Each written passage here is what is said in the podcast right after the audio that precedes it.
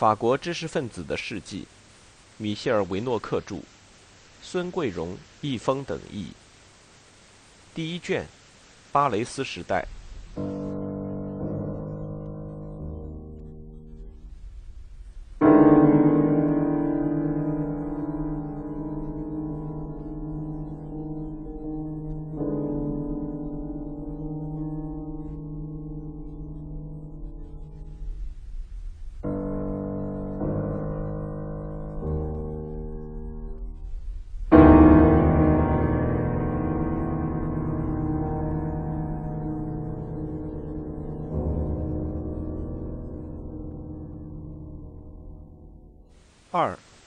控诉。自1897年秋季起，军事法庭于1894年12月12日对德雷福斯作出的判决已经受到公开的怀疑。参议院副主席舍雷凯斯特纳11月14日在《时报》上发表了致参议院朗克的公开信，要求对这一案件进行复审。从那以后。在所有的编辑部和所有的沙龙里，人们谈论的都是德雷夫斯和复神主义者。十六日，马蒂厄·德雷福斯又向前迈了一大步。舍雷凯斯特纳只是说已经知道真正的罪犯是谁，而马蒂厄呢，则在致陆军部长比约的信里，这封信后来又被《费加罗报》发表，指名道姓地说出了罪犯，他就是步兵营长官。埃斯特拉奇少校，此人跟德国使馆武官施瓦茨科本的关系已被皮卡尔上校披露出来。正是埃斯特拉奇开列了那份清单，那个1894年为德雷福斯上尉定罪的唯一依据。这一次事情闹开了，埃米尔·佐拉第一次介入了这件事。佐拉在当时的文学生活中具有特殊的地位。首先，他是一位成功的小说家，而且是何等辉煌的成功。第二帝国末期，他就产生了创作巨幅家族画卷的宏愿——卢贡马卡尔家族的历史。巴尔扎克曾经是他那个时代的社会学家，而他呢，则要成为一个家庭生理学家。唯科学主义的时代氛围启发了他，利用正在进行中的遗传工程，尤其是。普罗斯帕·吕卡博士的《论自然遗传》那本有争议的书，以证明同世系的人身上有不少不可磨灭的氏族痕迹。最早的几本书并不被看好，他不得不一再更换出版商，从阿尔贝·拉克鲁瓦到乔治·沙尔庞蒂耶，从饕餮的巴黎起，他开始引起公众的兴趣。第一版仅用了一个月就全部售完。接着是他1877年发表的小酒店，这部作品的极大成功导致左拉以前所有的小说的畅销。从那以后，左拉从一个胜利走向另一个胜利。1880年发表的《娜娜》代表着他走向巅峰途中的一个新的里程碑。十三年以后，他完成了这幅长卷的最后一部，也可以说是概括了这幅长卷的小说《帕斯卡尔大夫》。从而完成了卢贡马卡尔家族的传说。作为作家和记者，左拉那惊人的多产使他成为自然主义学派的领袖。1895年，作家协会选他为主席。左拉的父亲弗朗索瓦·左拉英年早逝，左拉的青年时代在贫困和操劳中度过。如今，他达到了荣誉和财富的顶峰。因而引起很多同人的嫉妒。首先是那个嫉妒心极强的埃德蒙·贡古尔，法国文坛著名的门房。他主办的报上充满了对左拉的恶毒攻击。此外，左拉心里还有一个隐蔽的伤口，他受到那些思想正统的人的仇恨。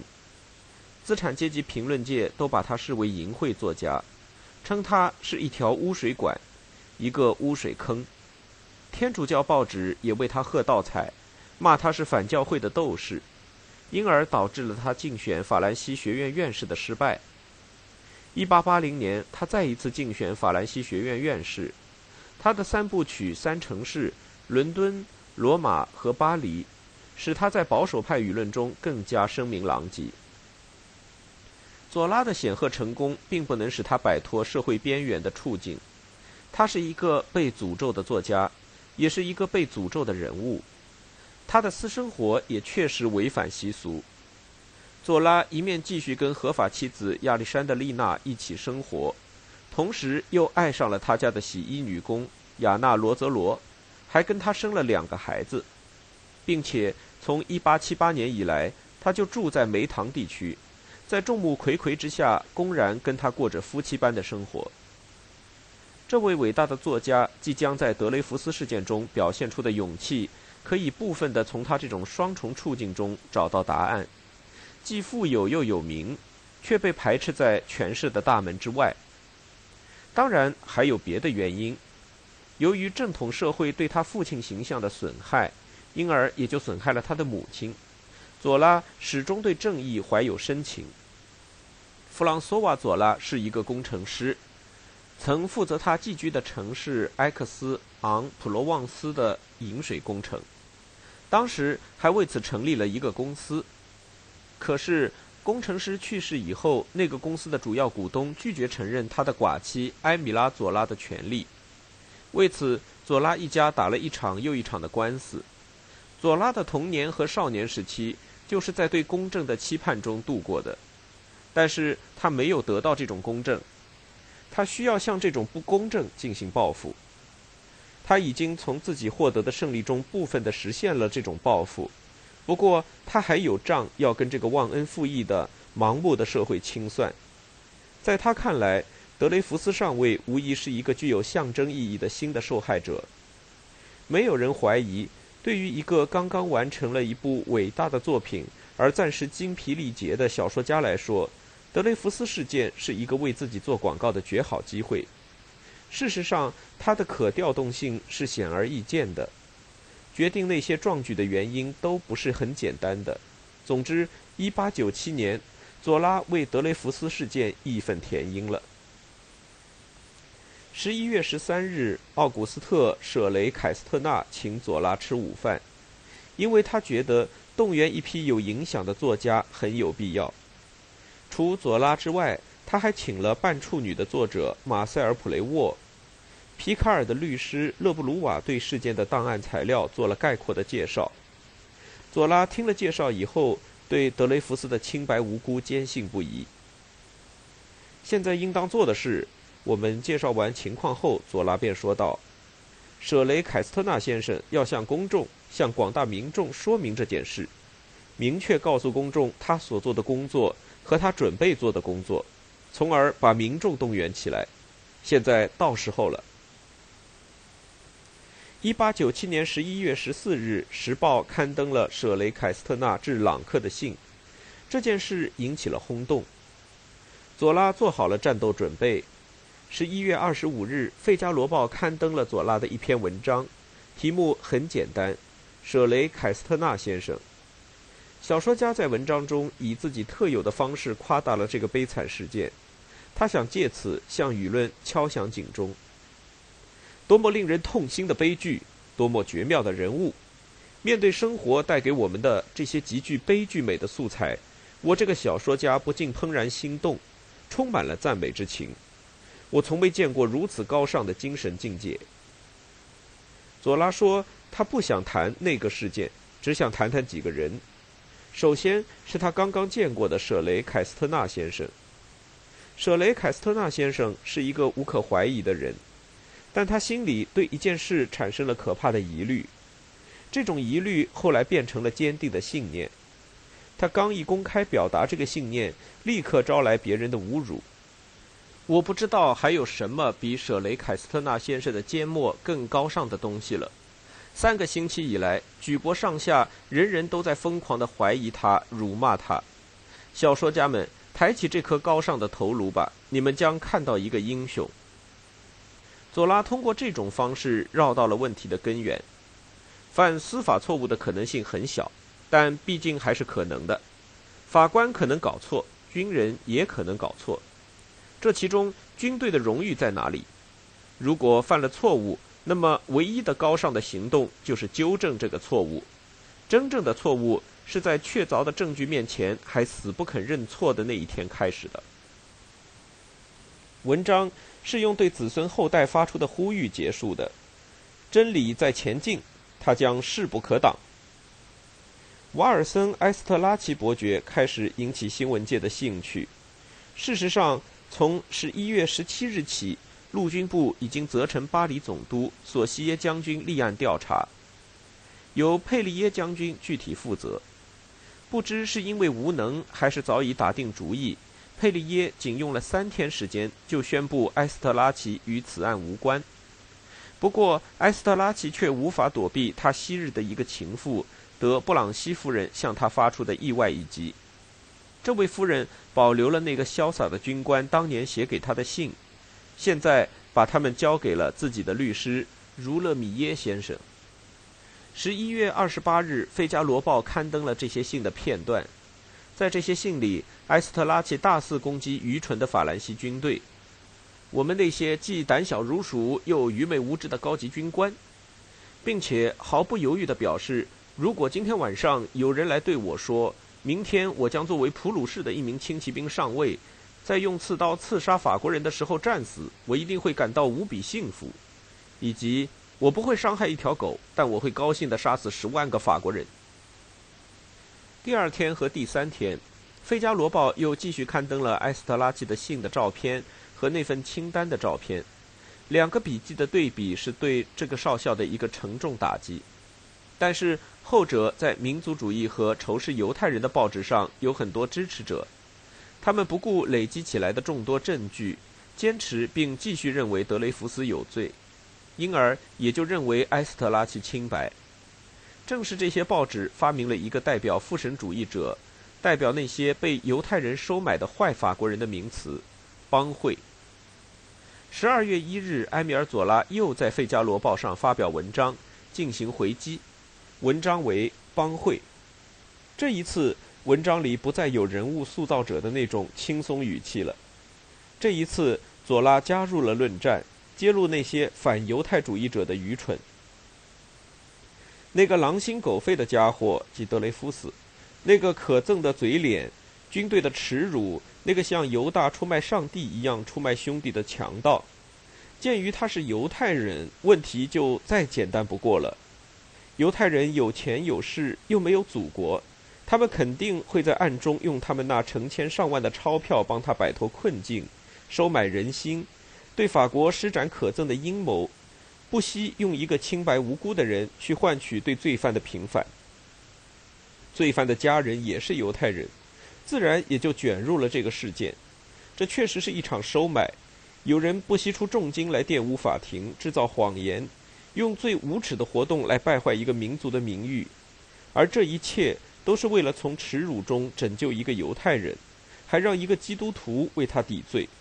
于是，一个帮会诞生了。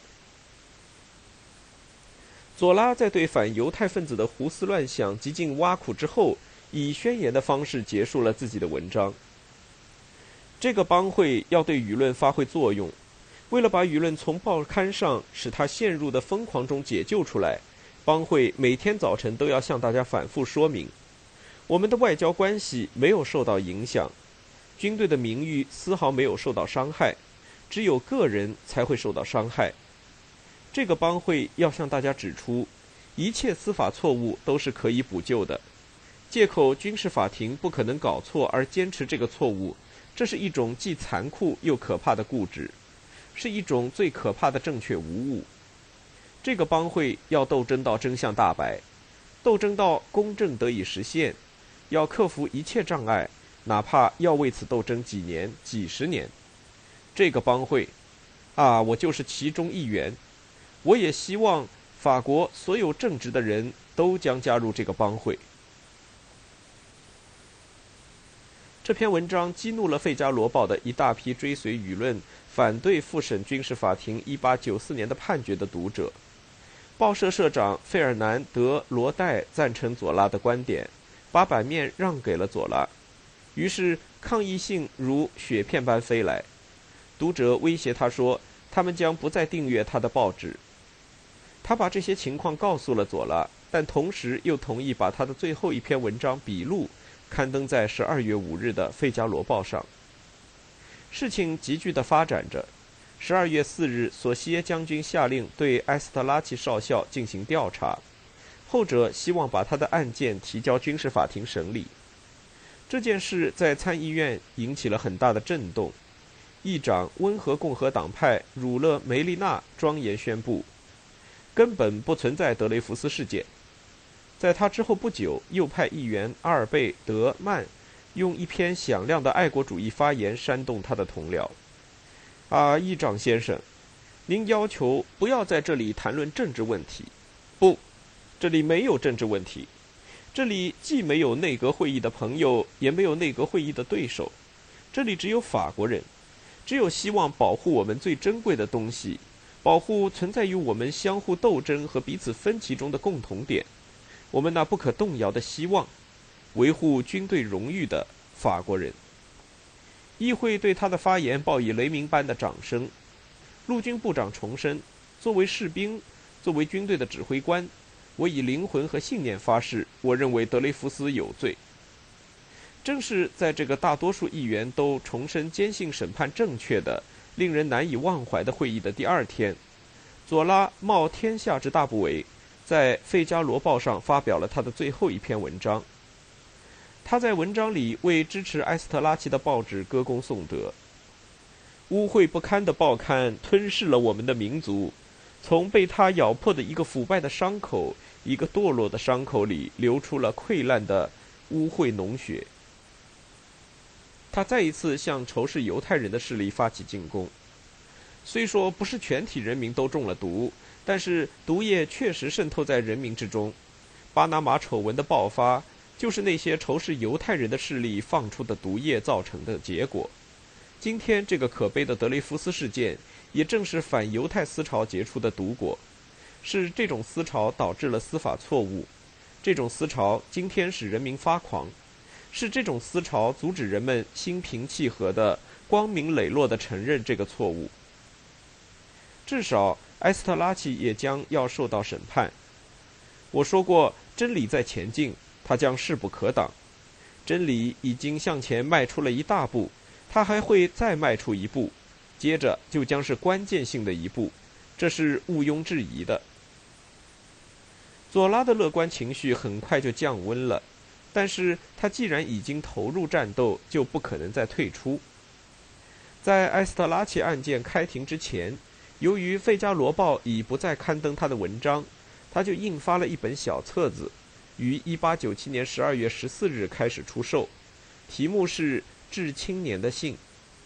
信中向人道主义、真理和正义发出了感人肺腑的呼吁。1898年1月6日，他又通过致法兰西的信再次发出呼吁：“我恳求你，法兰西，希望你再成为伟大的法兰西，恢复你的本来面目，恢复你的伟大高尚。”佐拉因此又招致了反犹太势力和民族主义者的强烈攻击。在沙龙里，人们用他那不可一世的自命不凡来解释佐拉的狂热。1898年1月10日和11日，军事法庭开庭，埃斯特拉奇到庭应审。大部分审讯都禁止旁听，审判进行得非常迅速，只用了五分钟就一致通过了宣告无罪的判决书。埃斯特拉奇以胜利者的姿态走出法庭，向犹太人的受害者致敬。人群高声呼喊：“军队万岁！杀死犹太人，帮会该死！”皮卡尔上校从1896年起就深信埃斯特拉奇有罪，但他没能说服他的上司，因而被判诬告，被逮捕，押送蒙瓦莱里安监狱。1月3日，他被判处60天监禁。等待一个委员会对他的问题进行调查。至于舍雷凯斯特纳先生，他于当天就被免除参议院副议长的职务。那些从此被人讥讽的称为德雷夫斯分子的人，是不是被彻底的堵住嘴巴了呢？恰恰在这个时候，就在那个对埃斯特拉奇免于起诉的引起轰动的判决宣布的第二天，佐拉完成了他那令人难以置信的壮举。勇敢地揭露了所有他认为是这场不公正行为的同谋的人。在当时的情况下，他能依靠的是少数几个属于小小的德雷福斯分子阵营的政治家之一——乔治·克里门梭。克里门梭也有旧账要清算，他因在巴拿马运河事件中受到牵连，在1893年的竞选中受挫。从那以后，他就在新闻界继续进行他的斗争。先以《正义报》为论坛，自1897年10月19日起，在他昔日的一个罗什福尔的合作者埃尔恩斯特·沃冈创办的《震旦报》发表文章。克里门梭是在1897年秋季认识贝尔纳拉扎尔，并与老友舍雷凯斯特纳重叙旧情以后，开始成为德雷福斯分子的。当然，克里门梭不是一开始就成了德雷福斯分子。正如莱昂布鲁姆回顾的那样，这位激进民主主义者首先是国家利益、专制行为高于法律的集体秩序的化身。他是个很古怪的人，愤世嫉俗到了残酷的犬儒主义的地步。他不相信有任何纯洁有效的人类行动，可他又认为行动是必不可少的，是生存所必须的。那么？布鲁姆认为，克里门梭之所以一反常态介入了德雷福斯事件，是因为他心里有不公正留下的创伤。他自己不也是巴拿马丑闻中因一份清单而导致的司法错误的受害者吗？不过，布鲁姆对克里门梭的描绘是不公正的。在克里门梭身上，还有先于这种创伤的同情心和正义感。否则，为什么这个犬儒主义者会奋起反对死刑？反对殖民主义呢？他对女人态度温和，是艺术家和知识分子的朋友。他自己也尝试过文学创作，并在动荡的1898年出版了小说《强者》。莱昂都德虽然是法兰西行动的成员，但他了解克里门梭，很崇拜他。他曾在一本书里提到克里门梭的这句名言：“心灵的最大疾病是冷漠。”克里门梭是很矛盾的，但这正是所有伟人的特点。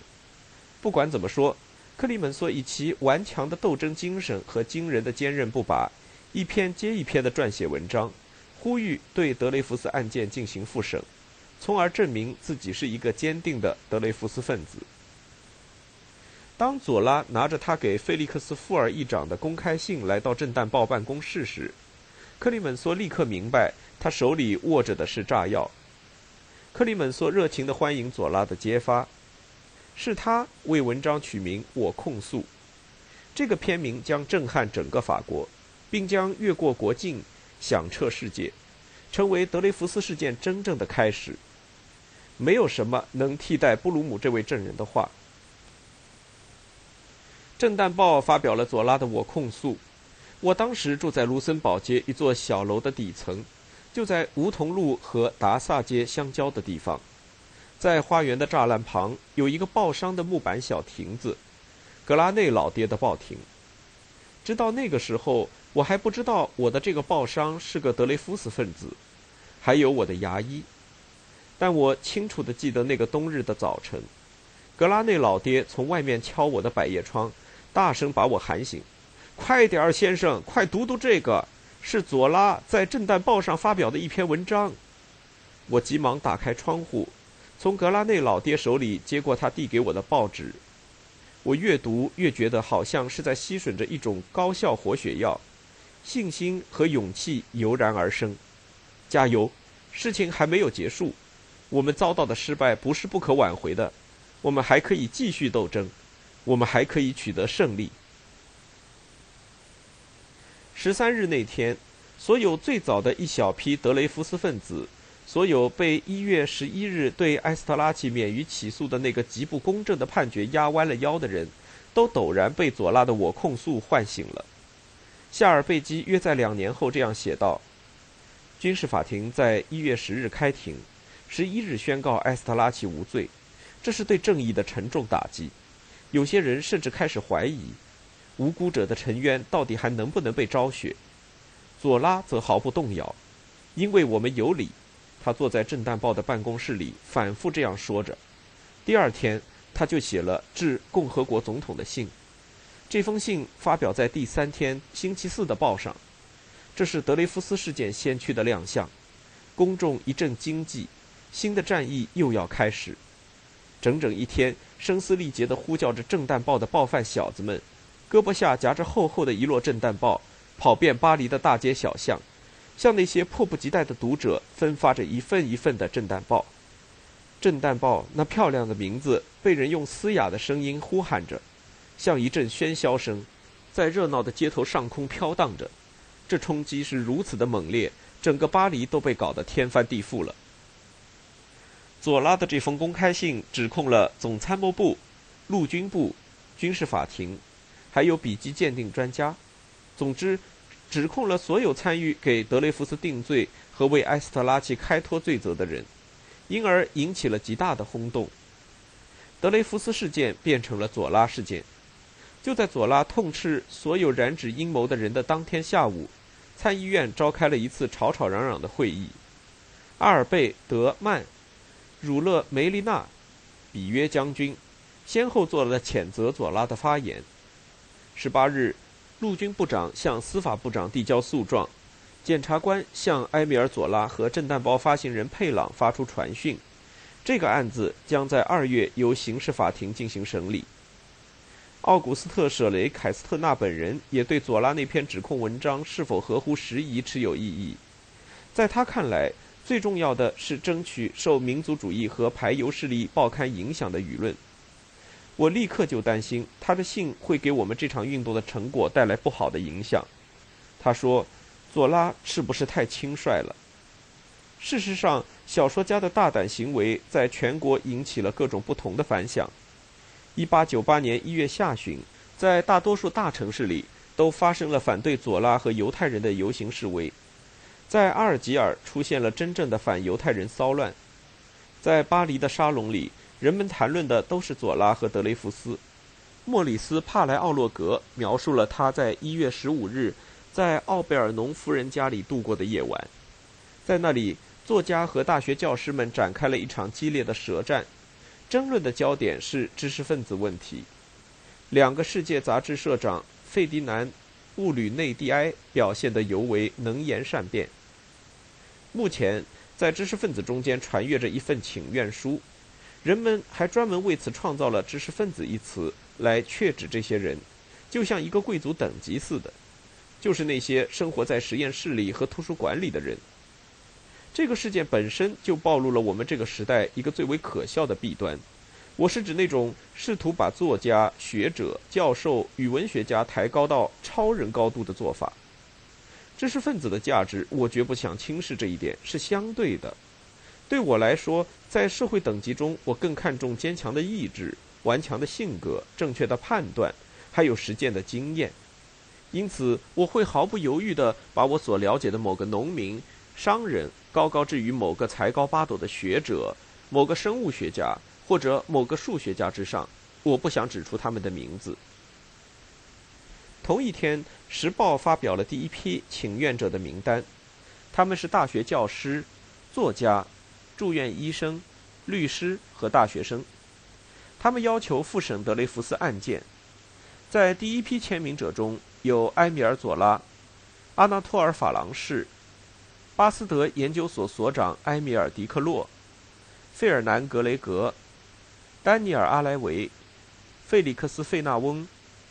马塞尔·普鲁斯特、维克多·贝拉尔、吕西安·埃尔、夏尔·安德莱尔、塞莱斯特·布格莱、埃里·阿莱维、弗朗索瓦·西米扬、乔治·索雷尔。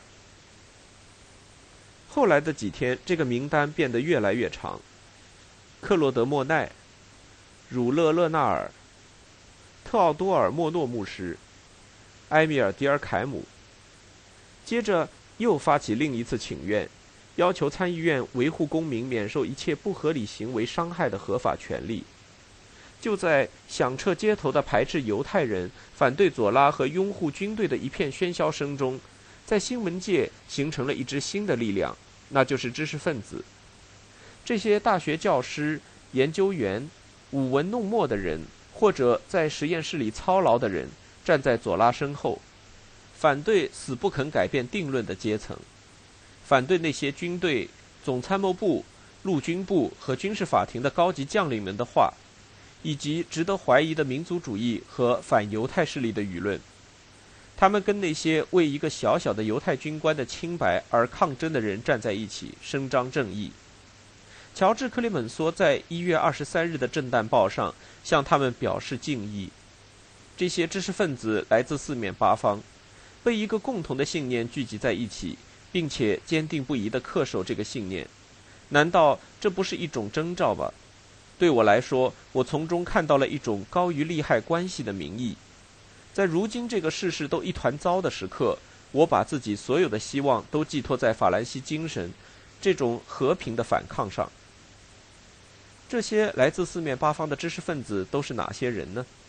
在请愿书上，人们看到二百六十一位中学和大学教师，二百三十位文学家和记者，反犹太势力头面人物爱德华·德吕蒙因而怒斥：一个由有学衔的人、有文凭的人、高级教师和医生组成的新的寡头势力，都是些德高望重的人、要职要位的候选人、地位显赫的人。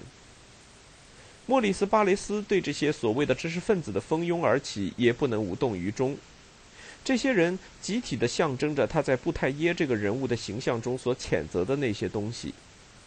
1898年2月1日，他在《时报》上发表了题为《知识分子的抗议》的文章，抨击他们的狂妄与傲慢。一种半文化摧毁了人的本性，又没能用觉悟来替代它。思想界的那些权贵们都竭力标榜自己跟凡夫俗子的想法不同，这一点有目共睹。他们不再自发地跟自己所属的团体协调一致，又没有可以使他们获得跟大众一致的远见卓识。从这一天开始，反哲理主义成为知识分子右派最喜爱的话题之一。他们自己尚未接受这个提法，但是克里门梭已经通过新闻界使这个提法。广为流传了。人们不但否认知识分子加入公开争论的强烈愿望，而且还把他们称为与民族本性背道而驰的坏法国人。这种指责将是旷日持久的。